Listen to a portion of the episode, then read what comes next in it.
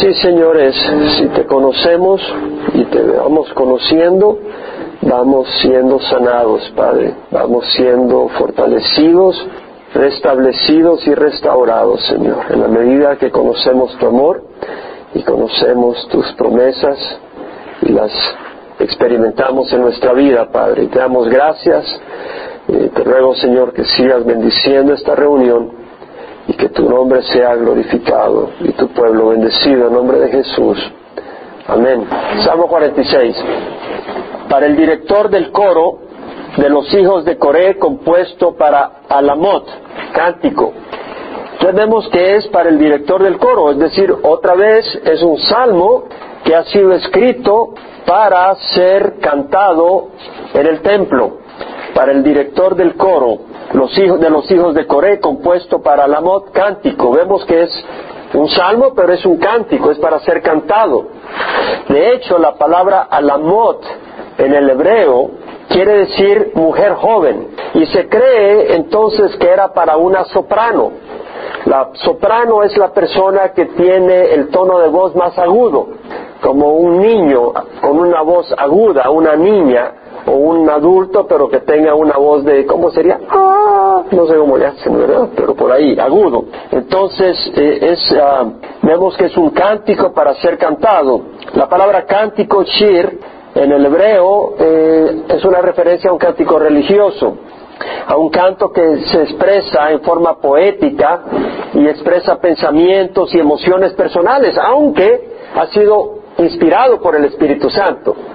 Entonces el salmista está expresando cosas que él siente personalmente, pero que es el Espíritu que las está inspirando en él, y de esa manera son palabra de Dios. El que sea un cántico no deja de, que no hace que no sea palabra de Dios.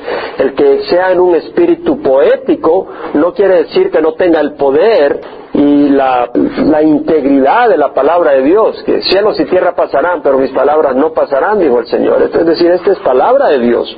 Ahora, como en el Salmo 45 vimos que también era de los hijos de Coré. Entonces, ¿quién es este Coré? Y hay varios Coré en el Antiguo Testamento. Tenemos, por ejemplo, eh, al Coré, que era levita, que se rebeló contra Moisés y consiguió un grupo de personas que se rebelaran contra Moisés en el desierto, porque este Coré que era levita se rebeló porque eh, se había establecido el sacerdote arónico, es decir, los levitas podían ministrar pero ya quemar incienso había que ser sacerdote, eran los sacerdotes los que tenían ciertos privilegios y los sacerdotes tenían ese privilegio, pero eran los descendientes de Aarón, no cualquier levita. Aarón era descendiente de Levi, pero no los, los demás levitas no tenían ese privilegio, ¿verdad? Los que llevaban el arca del pacto, por ejemplo, tenían que ser eh, de esa orden. Entonces vemos de que se rebelan contra Moisés y contra Aarón junto con Datán, Abirán que eran hijos de Eliab, y un hijo de Pelet, que eran hijos de Rubén. Estos eran descendientes de Rubén. Entonces vemos acá que tenemos a descendientes de Rubén uniéndose a Coré, que era levita, rebelándose contra, contra Moisés y contra eh, Aarón. Y lo que hace el Señor es eh, abrir la tierra y se traga a las tiendas de Datán, de Abirán, de Coré y de los hombres de ellos. Se tragan sus pertenencias, sus familias, y vemos eh, que Coré y los 250 hombres que se habían unido en la rebelión llegan con incenciarios enfrente del templo o del, no era el templo, era el, tabernáculo, y cae fuego del cielo y los quema a todos ellos. Este es el Coré del que estamos hablando. Ahora había otro Coré, por ejemplo, está en, en, Primera de Crónicas, capítulo 2, versículo 43, leemos de un Coré que era primogénito de los hijos de Hebrón, un descendiente de Judá. Ahora sabemos que no podía ser este porque los que estaban encargados de cánticos y alabanzas en el templo tenían que ser levitas. Entonces no podía ser este Coré que sale descendiente de Judá. Hay otro Coré eh, hay otros Coré en el Antiguo Testamento, entre ellos está el hijo de Saúl, hermano de Jacob, ese no es israelita, no iba a hacer nada en el templo. Entonces vemos de que estos hijos de Coré eran descendientes de un hombre rebelde. Cuando dice hijos no necesariamente es Coré el papá inmediato, sino descendientes. Vemos que estos hombres estos, um, este salmo de los hijos de Coré eran hombres descendientes de un hombre malvado y rebelde, pero ellos no siguieron ese camino. Siguieron un camino maravilloso, el del Señor, y fueron usados por Dios mismo para escribir escritura. Ahora, este es un salmo preciosísimo, preciosísimo, lo vamos a leer rápido y después vamos a estar meditando, pero quiero leerlo rápido para que agarren el sabor. Dice, Dios es nuestro refugio y fortaleza, nuestro pronto auxilio en las tribulaciones.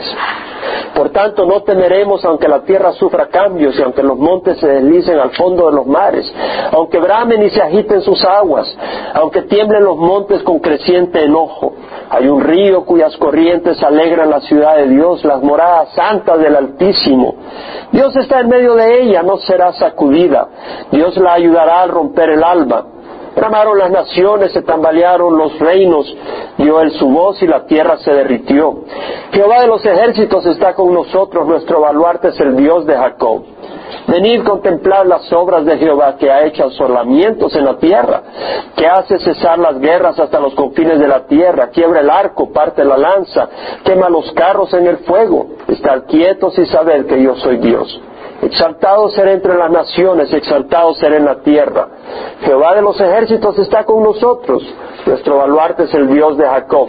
Este salmo, según Albert Barnes, que fue un pastor presbiteriano que nació en el estado de Nueva York en el siglo XVIII y eh, comentarista bíblico de gran, de gran bendición, él dice que este salmo fue llamado, y ha sido llamado por muchas veces, el salmo de Lutero de Martín Lutero, porque era el que él acostumbraba a cantar y cuando habían problemas, cuando las circunstancias eran oscuras, cuando los enemigos de la verdad aparentaban triunfar, cuando desastre parecía venir sobre la causa que seguía, porque Lutero se rebeló contra la corrupción que había en la iglesia, eh, que había que comprar indulgencias. Y con indulgencias tú dabas dinero y ya te, daban favores. Te perdonaban pecados con dar dinero y pagar indulgencias y todas esas cosas. Entonces había un sistema tan corrupto que Lutero se rebeló y sobre todo cuando descubrió la palabra que dice el justo por la fe vivirá y que no era por obra, sino por la fe que el hombre era salvo. Entonces este hombre, él no quiso, él no quiso hacer otro grupo fuera de la Iglesia Católica. Él quiso que la Iglesia Católica fuera reformada, que dejaran los ídolos, que se volcaran a la palabra de Dios. Pero desgraciadamente vino una eh, persecución contra él y contra todos los que se unieron a, este, a esta petición de reforma. Y sufrió mucho Lutero. Cuando los amigos de la reforma estaban descorazonados, desalentados y tristes, él tenía la costumbre de decirle a sus compañeros, vengan, cantemos el Salmo 46. Es un salmo que ha sido de bendición para muchas personas a lo largo de la historia. Y vemos acá que dice, Dios es nuestro refugio y fortaleza nuestro pronto auxilio en las tribulaciones. La palabra refugio es mahasej. Mahasej quiere decir refugio, resguardo.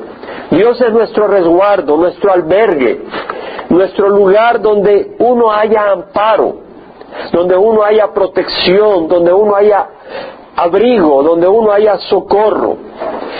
Nuestro Señor es el refugio, es decir, un cobertizo contra la lluvia, contra la tormenta, un lugar encubierto contra las inclemencias del tiempo. Es como porque, por decir así, tenemos las inclemencias de la vida, tenemos las tormentas de la vida, tenemos las luchas y las inclemencias de las circunstancias y vemos de que Dios es nuestro refugio, nuestro, nuestro pecho. Es como cuando está cayendo esa gran lluvia, ¿verdad? Y tú quieres hallar un refugio, está cayendo granizo. Dios es nuestro refugio contra esas circunstancias. Dios es nuestro refugio y fortaleza. La palabra fortaleza en el hebreo es ose y quiere decir fuerza, poder, fuerza física, fuerza personal, fuerza social, política, es decir, la fuerza que necesitas para poder seguir, la fuerza emocional, en medio de la sociedad, entre las crisis sociales, la, fuerza para poder no ser destruido por los problemas sociales que nos acosan. Sabemos que la sociedad está sufriendo muchos problemas, pero el Señor es nuestra fortaleza. También quiere decir firmeza, algo firme, algo que no se, no se tumba, que no se volca. Entonces, Dios, fíjate que no dice Dios es quien hace nuestro refugio. Dios es nuestro refugio. Y Dios, Dios es impenetrable, es decir, es poderoso. Es decir, una cosa nos puede fallar, pero Dios no. Un edificio se puede venir para abajo, pero Dios no se puede venir para abajo, amigo. Dice, Dios es nuestro refugio, Dios es nuestra fortaleza. Luego dice, nuestro pronto auxilio en las tribulaciones. Interesante que varias traducciones, New King James, King James y New American Standard dicen a very present help in trouble. No dicen un pronto auxilio, sino una ayuda siempre, perdón, muy presente, una muy presente ayuda en, el, en los tiempos difíciles. ¿Verdad? Es más que un pronto auxilio, sino que está ahí siempre. No tienes que esperar a que venga. Un pronto auxilio, ven Señor, ok, y tarda diez minutos en venir. No, no, no, no. Una, una muy presente ayuda en las tribulaciones. La New International Version dice an ever present help, una ayuda siempre presente. O sea, una muy presente, siempre presente ayuda en las tribulaciones. No necesita llegar ahí porque Él está ahí todo el tiempo. Dios es nuestro refugio y fortaleza, nuestro pronto auxilio en las tribulaciones. La palabra auxilio es Ezra. Y esa palabra quiere decir asistencia, ayuda, socorro, auxilio, amparo, protección, alivio, salvación. Dios es nuestro refugio y fortaleza, nuestro remedio, nuestra provisión en las tribulaciones, cualquiera que sea la necesidad, cualquiera que sea la crisis que estás pasando, Él es un refugio. Él es la fuerza que necesitas para afrontar las crisis. Él es nuestro auxilio, nuestra provisión, dependiendo de cómo sea. Sabemos que existe Jehová, el nombre de Jehová va unido muchas veces a una característica de nuestro Señor, Jehová, Jehová Shalom, Dios nuestra paz, Jehová Jire, Dios nuestro proveedor, Jehová Nisei, Dios nuestra, nuestro estandarte en las crisis, Él es nuestro estandarte en las guerras, entonces dice, Dios es nuestro refugio y fortaleza, nuestro pronto auxilio en las tribulaciones. La palabra tribulación, Sará, quiere decir estrecheces. Es decir, hazte de caso que estás en, una casa y arrancó un fuego y prendió un fuego y hay un, un, tunelito angosto donde no cabes y esa es la única escapatoria. ¿Cómo vas a salir de ahí? En esa estrechez Dios es poderoso para abrirlo o para quitarte unas libras y puedas escapar, o para apagar el fuego. Dice, Dios es nuestro refugio y fortaleza, nuestro pronto auxilio en las estrecheces, en las adversidades, en las aflicciones, eso es lo que quiere decir tribulación, en las angustias.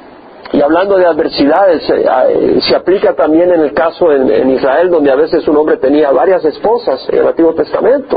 Cuando una esposa tenía a la otra que era esposa del mismo esposo, que era su adversaria, una adversaria en ese sentido. Dios es nuestro auxilio ante las adversidades y ante los adversarios. Por tanto, dice, no temeremos aunque la tierra sufra cambios, y aunque los montes se deslicen al fondo de los mares, aunque bramen y se agiten sus aguas, aunque tiemblen los montes con creciente enojo, no temeremos. La palabra temer acá quiere decir no nos asustaremos, no nos intimidaremos, no nos espantaremos, no nos atemorizaremos, no nos vamos a encrespar, no vamos a temblar de miedo no vamos a aterrarnos, no nos vamos a llenar de pavor, no nos vamos a alarmar, no nos vamos a sobresaltar, no nos vamos a preocupar y llenar de ansiedad, no nos vamos a amedrentar, no nos vamos a cobardar o a desesperar o mucho menos desmayar de miedo y hacernos para atrás. A veces vienen las crisis y algunas personas se hacen para atrás. A veces tú dices voy a servir al Señor y empieza a haber ataques y empiezas a haber dificultades y te haces para atrás. Y la palabra del Señor dice todo lo contrario. Dice Dios es nuestro refugio, Dios es nuestra fortaleza, nuestro auxilio en las estrecheces, en las tribulaciones. Puede ser estrechez económica la que estés pasando. El Señor tiene una respuesta para ti. El Señor tiene un escape para ti en esa situación.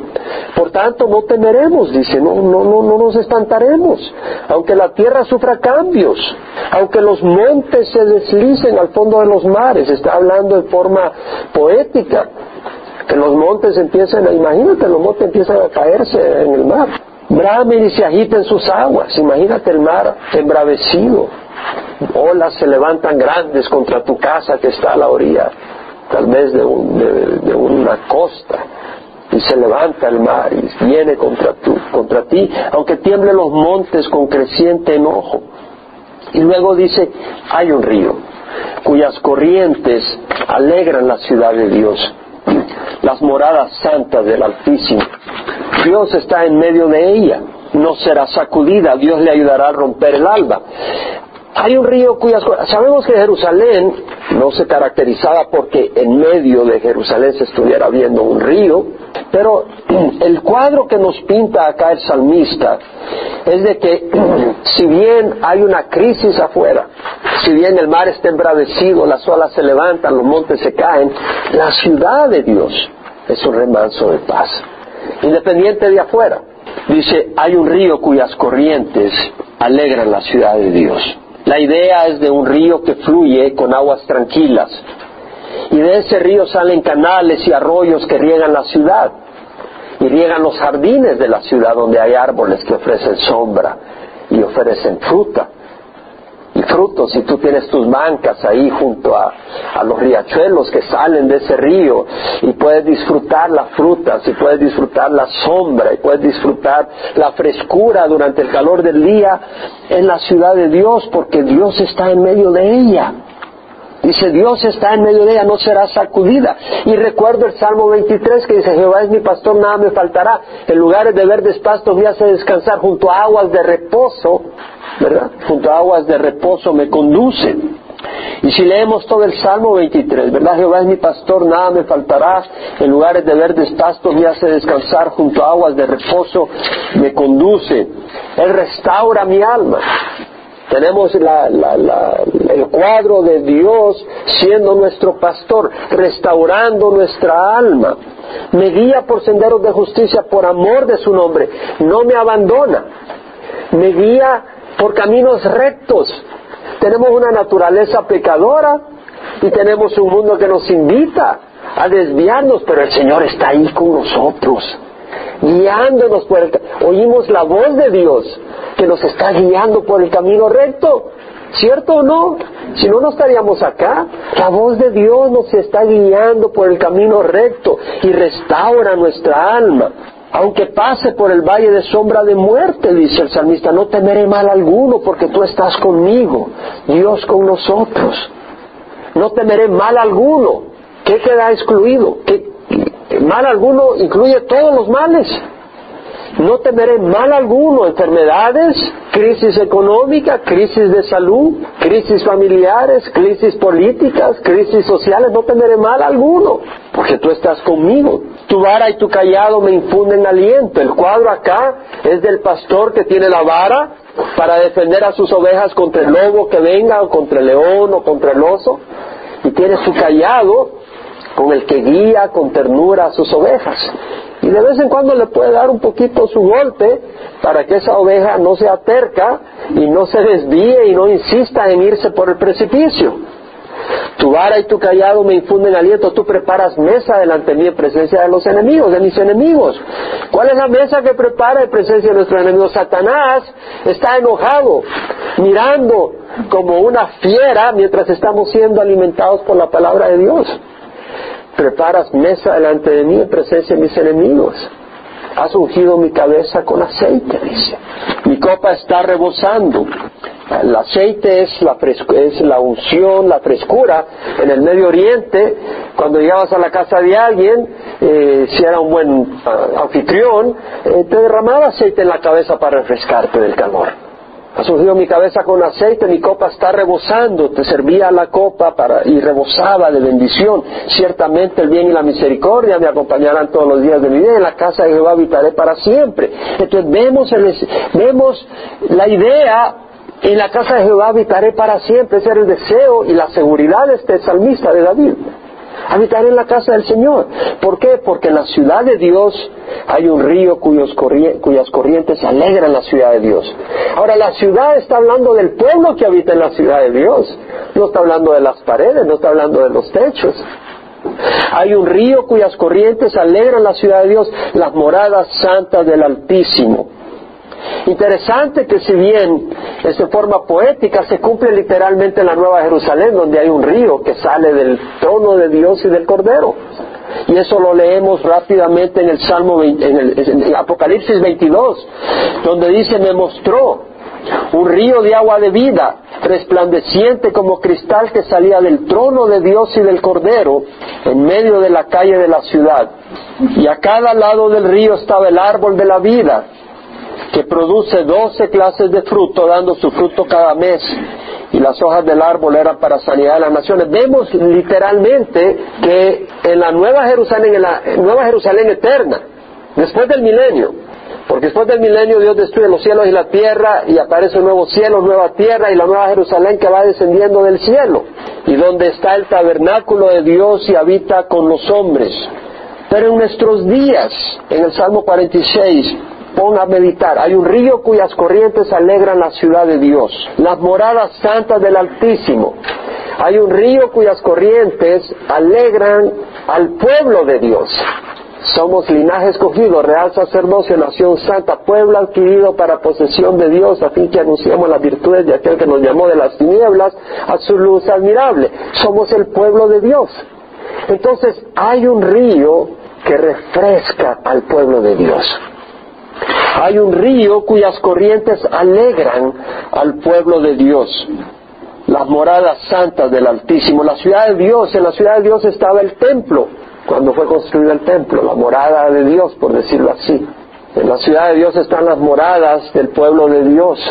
El Señor Jesucristo dijo, creed en Dios, creed también en mí. No se turbe vuestro corazón, no se turbe vuestro corazón. Creed en Dios, creed también en mí. En la casa de mi Padre hay muchas moradas. Si no fuera así os lo hubiera dicho.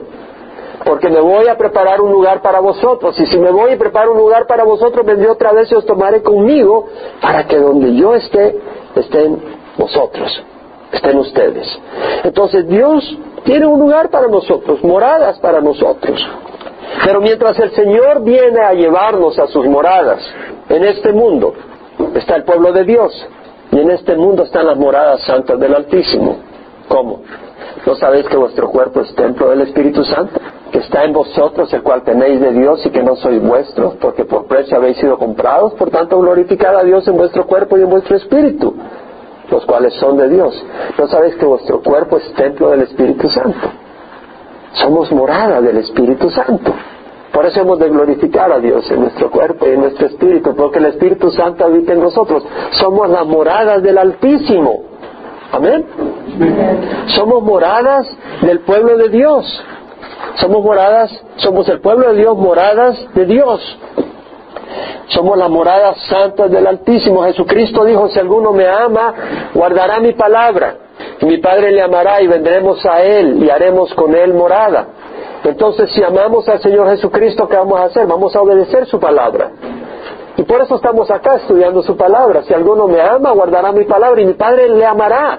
Y vendremos a Él y haremos con Él morada. Harán morada el Padre y el Hijo con nosotros. Las moradas del Altísimo. Por eso dice moradas santas del Altísimo. La morada de Dios y la morada de su pueblo. Y no es eso lo que ocurre ahora con nosotros. Somos morada de Dios y Dios mora con nosotros. Somos el pueblo de Dios y hay un río cuyas corrientes alegran al pueblo de Dios. Cuando Jesús iba camino hacia Galilea, pasó por Samaria y pasó por la ciudad de Sicar, en Samaria, a la par de donde estaba el pedazo de tierra que Jacob le había regalado a su hijo José. Y ahí estaba el pozo de Jacob. Era mediodía. Los discípulos, los apóstoles de Jesús se fueron a comprar alimento. Y Jesús, cansado del camino, se sienta junto al pozo y llega la samaritana a sacar agua. Y Jesús le dice, mujer, dame de beber. Dice, ¿cómo tú siendo judío me pides a mí de beber siendo samaritana, porque los judíos y los samaritanos no tienen comunicación. Jesús le dice, si tú sabrías, si tú supieras quién es el que te está diciendo el don que puedo darte, tú serías la que me pediría a mí de beber y te daría agua viva.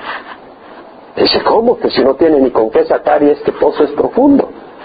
Y el Señor le dice, el que, el que beba de esta agua volverá a tener sed, pero el que beba del agua que yo le daré, no tendrá sed jamás, sino que el agua que yo le daré se convertirá en él en una fuente de agua que brota para vida eterna.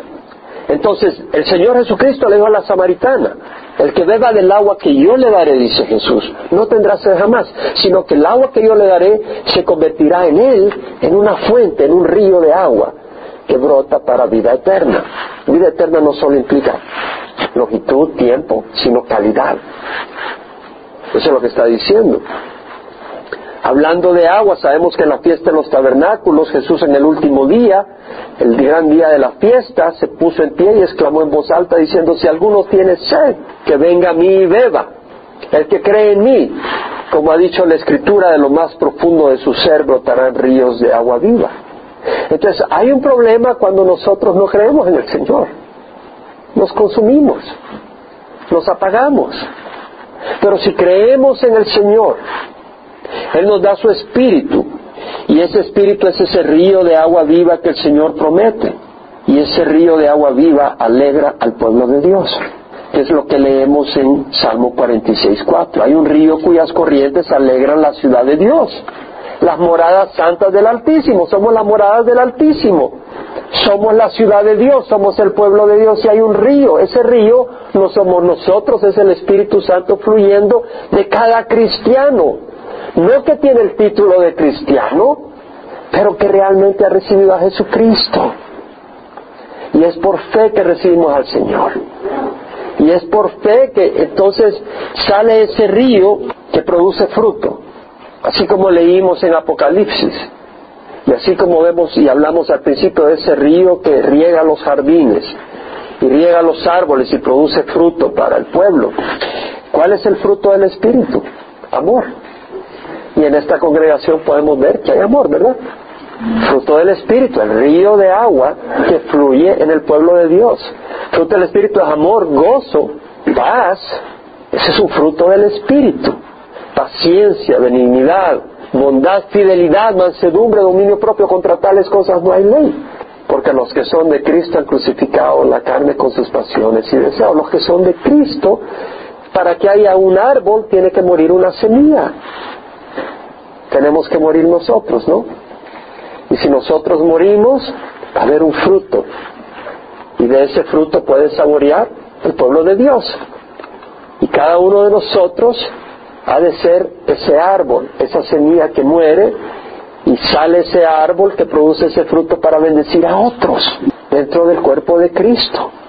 Y también para dar de probar a aquellos que están fuera del cuerpo de Cristo, para que ellos tengan el deseo de venir y ser parte del pueblo de Dios.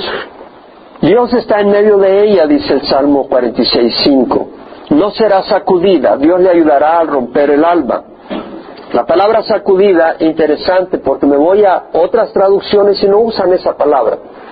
Usan palabra un poco distinta. La King James, la New King James dice, she shall not be moved, no será movida. Sacudida puede implicar que te pueden sacudir un poco, ¿verdad? Pero otra cosa es moverte de tu lugar. Dice, no va a ser movida. La New Living Translation dice, it shall not be destroyed. No va a ser destruida. Porque yo creo que podemos ser agitados los cristianos. Pero dice, no vamos a ser movidos de la roca. Jesús dijo, mis ovejas escuchan mi voz, yo las conozco y ya me siguen y yo les doy vida eterna y nadie las arrebatará de mis manos. No seremos arrebatados de las manos. Podemos ser sacudidos pero no vamos a ser arrebatados. El sacudido el Señor lo permite para que se nos caiga el polvo. A veces vuelve el viento, nos echa el polvo para afuera, porque no nos gusta. En la New International Version dice, she will not fall, no va a caer, no se va a derrumbar. La New American Standard, she will not be moved, no va a ser movida, removida de su lugar. Dios habita en nosotros. ¿Cómo habita Dios en nosotros? ¿A través de las obras que hacemos? A través de la fe. Y la fe se manifiesta como? En obediencia. Si tú crees de que Dios es vida y que su palabra es salud y dirección, vas a buscar su palabra. ¿Por qué lo crees?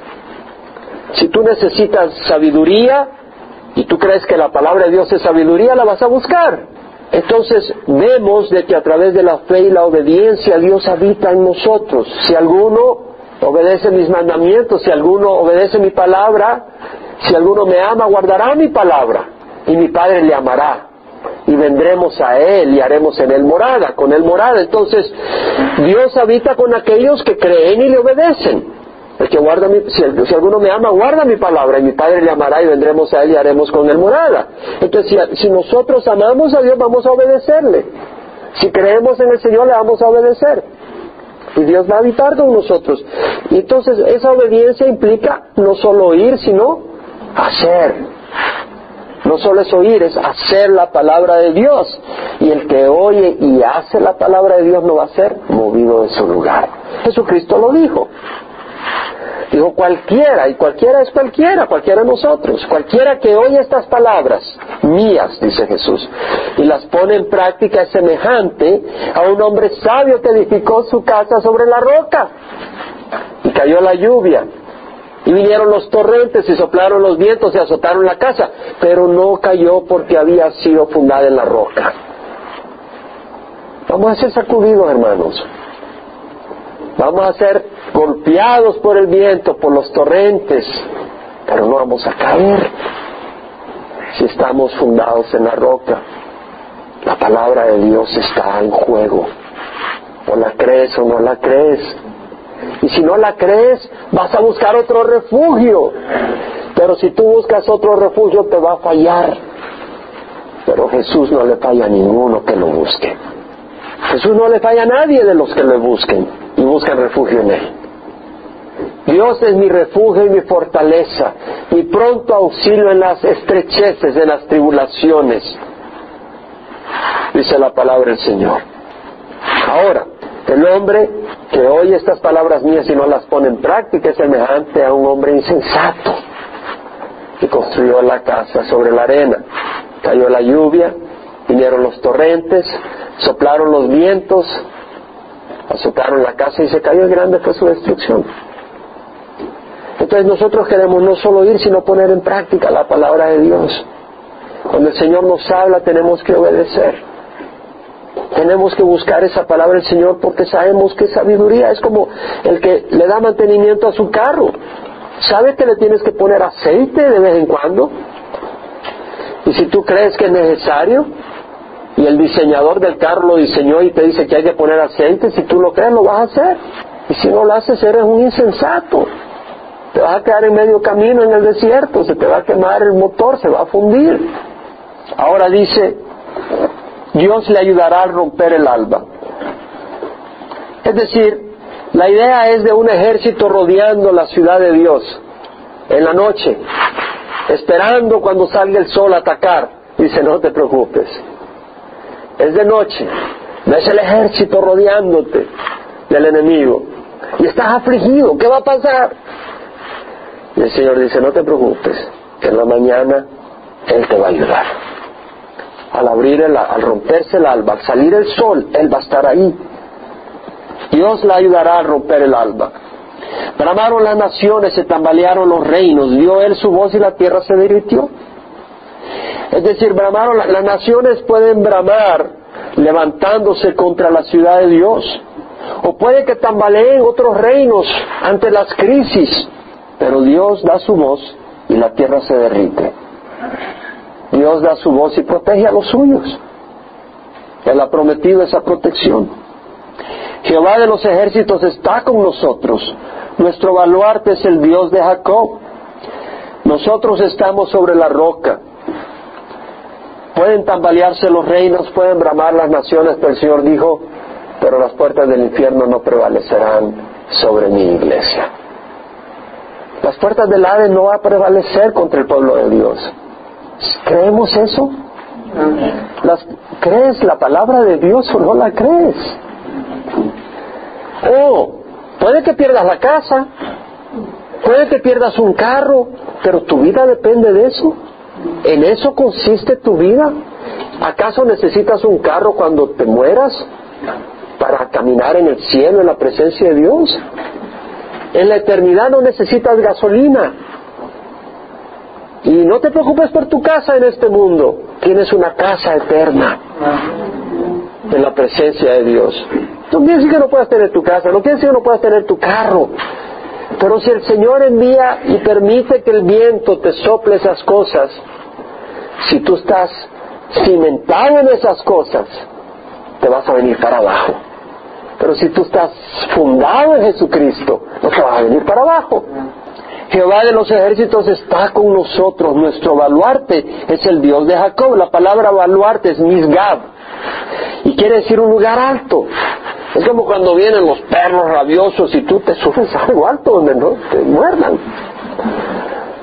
A veces los pitbulls y esos que andan por ahí, tú te subes a algún lugar, ¿no? Ya sabes que estás tranquilo.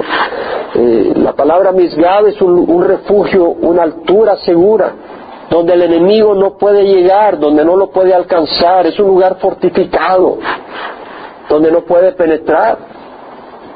Dice, nuestro baluarte es el Dios de Jacob, Jehová de los ejércitos. De los ejércitos está hablando, eh, Él es capitán de los ejércitos de, de ángeles y tiene también a su disposición las estrellas, el sol, la luna. Puede hacer caer granizo y lo va a hacer en la tribulación. Él puede, tiene a su disposición el rayo, las lluvias, lo que sea, y destruir a cualquier enemigo, a cualquier nación. Jehová de los ejércitos está con nosotros, nuestro baluarte, nuestro refugio, nuestra protección es el Dios de Jacob. Por lo tanto, no debemos de temer caminar con el Señor. Algunas personas dicen, yo no me quiero comprometer mucho con Dios porque voy a tener mucha oposición. ¿Qué manera más engañada de pensar? Qué tonto pensar así. Si Dios está por nosotros, ¿quién contra nosotros? dijo Pablo.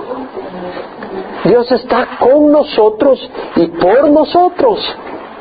Porque si nosotros estamos por Jesucristo, Él está por nosotros. Y Dios está con nosotros, Emanuel. Dios con nosotros. Y la Virgen dará a luz a un niño y le pondrá por nombre Manuel, que quiere decir Dios con nosotros. Ahora, no le pusieron a Jesús Emanuel, lo que quiere decir es que la profecía dada por Isaías se iba a cumplir en Jesús, que en Jesús Dios iba a estar con nosotros. Qué cosa más maravillosa. Jesús dijo, yo estoy con ustedes todos los días hasta el fin de los siglos. ¿O no está Jesús con nosotros? Esa es la promesa del Señor, Dios con nosotros. Y siento, hermanos, que nosotros tenemos que ser personas de fe. No quiere decir que no se nos van a desmoronar las, algunas cosas que nosotros deseamos y que no vamos a pasar por crisis difíciles, las vamos a pasar. Pero ¿qué dice el autor de Hebreos en el capítulo 11, versículo 32? ¿Qué más diré? Dice. ¿Qué más diré? Pues el tiempo me haría falta. El tiempo me haría falta para contar de Gedeón, Barak, Sansón, Jefté, David, Samuel y los profetas, quienes por la fe conquistaron reinos, hicieron justicia, obtuvieron promesas. ¿Tenemos promesas los cristianos? Tenemos muchas promesas. El problema es, ¿las estamos abrazando? Es que no siento, no lo sientas, pero actúa en base a la promesa. No actúes en base a tus sentimientos actúa en base a las promesas. El Señor las va a cumplir. Él no deja de cumplir sus promesas, no es hombre mi hijo de hombre para que se arrepiente y deje de hacer lo que él ha prometido. Entonces vamos a actuar. Oh, los sentimientos, se nos puede poner la piel de gallina, ¿no? Pero sigue caminando con piel de gallina haciendo la obra. ¿Cierto? Y Dios va a estar contigo, Él te va a cubrir, Él te va a proteger quienes por la fe conquistaron reinos, hicieron justicia, obtuvieron promesas, cerraron boca de leones, apagaron la violencia del fuego, escaparon del filo de la espada, siendo débiles, ¿quién de ustedes es débil? Fueron hechos fuertes, fueron hechos fuertes por la fe. Ellos eran débiles Pero ellos caminaron por fe, le creyeron al Señor. Siendo débiles fueron hechos fuertes, hicieron poderosos en la guerra. ¿Quieres ser poderoso en la guerra? Créele al Señor. Punto. Se hicieron poderosos en la guerra. Hicieron huir ejércitos extranjeros. Hombres débiles, como tú y yo, pero le creyeron al Señor. No quiere decir que no sintieron miedo, pero empezaron a obedecer al Señor y no se hicieron para atrás. Vete al libro de Números capítulo 13. El Señor habla a Moisés diciendo, tú mismo envía hombres a fin de que reconozcan la tierra de Canaán. Y Moisés envía doce espías, doce espías. Y fueron y la tierra estaba maravillosa. Versículo 23, llegaron hasta el valle de Escol y de ahí cortaron un sarmiento con un solo racimo de uvas y lo llevaban en un palo entre dos hombres con algunas de las granadas y de los higos. Un racimo tenían que llevarlo entre dos hombres porque era grande el racimo de uvas. Aquel lugar se le llamó el valle del racimo, del Escol por razón del racimo que los hijos de Israel cortaron ahí. Volvieron de reconocer la tierra al cabo de cuarenta días y fueron y se presentaron a Moisés y Aarón y a toda la congregación de los hijos de Israel en el desierto de Parán, en Cades, y les dieron un informe a ellos y a toda la congregación y les enseñaron el fruto de la tierra. Y le contaron y le dijeron, fuimos a la tierra donde nos enviaste ciertamente mana, leche y miel, alimento y delicia. Y este es el fruto de ella solo que es fuerte el pueblo que habita en la tierra y las ciudades fortificadas y muy grandes y además vimos allá los descendientes de Anac. Se asustaron, ¿verdad? Caleb calmó al pueblo delante de Moisés y dijo, debemos ciertamente subir y tomar posesión de ella porque sin duda la conquistaremos. Caleb sabía que eran pueblos fuertes, que eran gigantes, pero él dijo, pero si el Señor nos está enviando, ¿no? Te está enviando el Señor a hacer su voluntad. de eso consiste, en hacer la voluntad del Señor. Y la voluntad del Señor no es armar una cueva para este mundo, es vivir para Él. Es compartir su palabra, es compartir su amor, dar testimonio. No mezclarnos con el pecado, no jugar con el pecado. Los hombres que habían subido con él dijeron, no podemos subir contra ese pueblo porque es más fuerte que nosotros. Vimos ahí a los gigantes y a nosotros nos pareció que éramos como langostas y así parecíamos ante sus ojos. Bueno, hay un enemigo, hermanos, pero nuestro Dios es más poderoso. Si Dios por nosotros, ¿quién contra nosotros? Y podemos hacernos para atrás podemos dejar de servir al Señor y el enemigo nos tira una flecha y nos tira otra y nos tira otra y empezamos a distraernos por las flechas, ¿no? Y en vez de poner el escudo de la fe, lo quitamos y empezamos a quitarnos las flechas. Y estamos sangrando y cada vez debilitándonos más porque no tenemos el escudo de la fe. Y las flechas nos caen y ya, y ya, y no la quitamos, y no la quitamos y estamos en el suelo. El Señor dice, pon el escudo de la fe pelea la batalla. Peleemos la batalla, hermanos. Venid, dice, contemplar las obras de Jehová que ha hecho asolamientos en la tierra, que hace cesar las guerras hasta los confines de la tierra, quiebre el arco, parte la lanza, quema los carros en el fuego. El Señor puede romper la lanza, puede quemar los carros del enemigo, puede quebrar el arco del que nos ataca. Y si estamos en su voluntad, Él puede permitir golpes que nos van a endurecer. Él puede permitir situaciones que nos van a, corregir, hermanos. Él puede permitir las permite. Porque muchas veces a través de las crisis nuestro corazón es más sensible a oír la voz de Dios. Muchas veces la semilla no entra hasta que hayas golpeado esa tierra y la hayas quebrado. Porque es una tierra muy dura. Y viven en los golpes ya la tierra se hace blanda y ya recibe la lluvia y recibe la semilla. Y a veces es necesario. Y la cuestión es, tú puedes decir, Dios se ha olvidado de mí, esta crisis me va a destruir. Pero no es así. Estás negando las promesas de Dios en tu mente. No os conforméis a este mundo, sino transformaos mediante la renovación de vuestra mente. ¿Cómo? A través de las promesas de Dios, su palabra. Abrázalas y cree en ellas. Cree en la palabra del Señor. Y de hecho un día el Señor va a destruir todos los ejércitos del mundo, porque no van a haber más guerras en el milenio. Todos los ejércitos, todo su armamento, todos sus aviones de guerra, todos sus tanques, todas las bombas, todo eso lo va a destruir el Señor. Va a destruir todas esas chatarras. Y lo dice, estad quietos y sabed que yo soy Dios. La palabra quieto es rafa, quiere decir dejar caer. Es como que si llevas algo pesado y ahí andas todo angustiado, llevas esa preocupación. Quiere decir dejar ir. Deja ir la duda, deja ir la inseguridad, deja de ir la desconfianza en Dios. No desconfíes, Dios está contigo. No desconfíes, suéltalo. No a Dios, sino a esa duda. Suelta ese miedo. Deja de actuar basado en el miedo. Actúa basado en el Señor que está contigo. Eso es lo que dice. Be still and know that I am God. Eso se dice en inglés. Queda calmado, quieto, sin, sin, sin ansiedad, sin estar temblando. Estar quieto, yo soy Dios.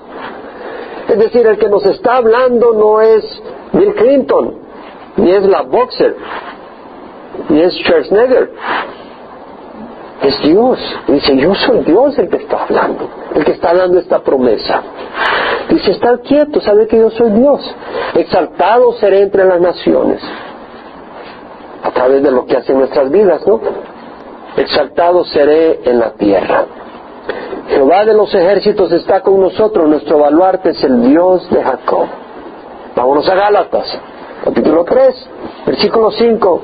Aquel pues que os suministra el Espíritu y hace qué? Milagros entre vosotros. ¿Lo hace por las obras de la ley o por el oír con fe? ¿Necesitas un milagro en tu vida?